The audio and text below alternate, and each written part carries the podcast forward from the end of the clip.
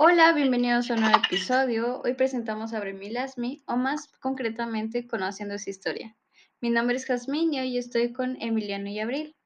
Las culturas son un tema primordial para asentar las bases de la sociedad.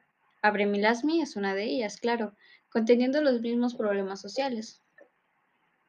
Y para comprenderla, algo importante es conocer su entorno. ¿Y este cómo era? Se escondían en un cenote de aguas cristalinas, que no estaban a la vista de nadie. Esto es algo interesante porque se escondía del mundo exterior y era debido a que fue muy vulnerable ya que poseían muchos recursos naturales valiosos.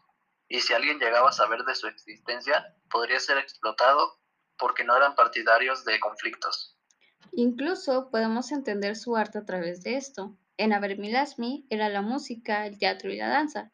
Cada semestre se hacía un festival de arte donde se presentaban todos aquellos que gustan compartir sus emociones con los demás. Para la gente era más fácil entender de esta manera a los demás y ponerse en un momento en sus zapatos.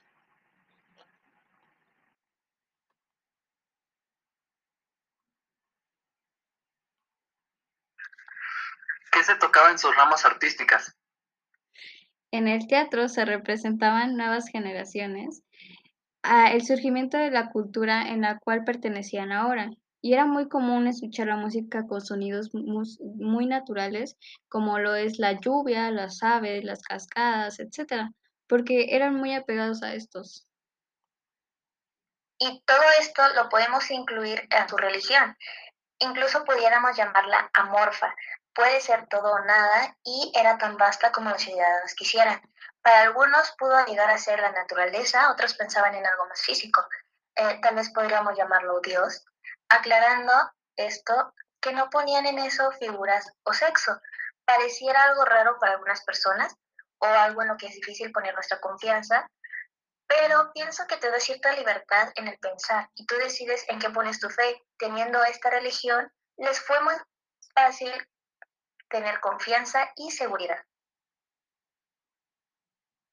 Entonces, ¿su educación juntaba todo esto? Para ellos realmente no existía el clasismo, en todas las personas que desearan hacerlo sin ningún problema. Los niveles académicos tenían un fin, educar con cosas realmente importantes para el rol que desempeñaba en la sociedad.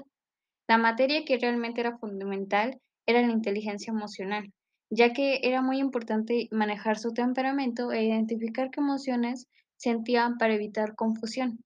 Su educación no se basaba en exámenes teóricos como actualmente se hace, ya que sabemos que no solo existe un tipo de inteligencia, el objetivo realmente era encontrarse y descubrir qué tipo de disciplina era su especialidad para poder explotarlo y aprovecharlo al 100%. Ya entendemos su educación, pero para su organización, ¿qué papel jugó la política?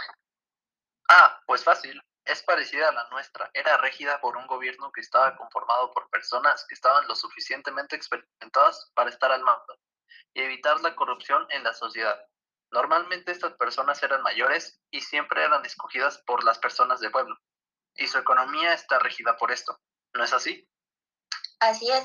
En el, para el tiempo en el que se desarrolló la civilización, la economía pudiera parecer muy estudiada.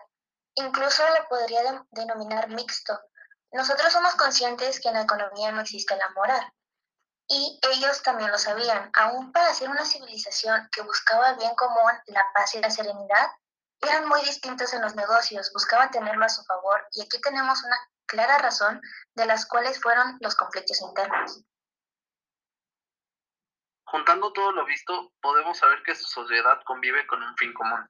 Así es, está siendo una serenidad, estar sin preocupaciones. Un ejemplo de esto es de lo que no buscan es la actualidad. Exactamente.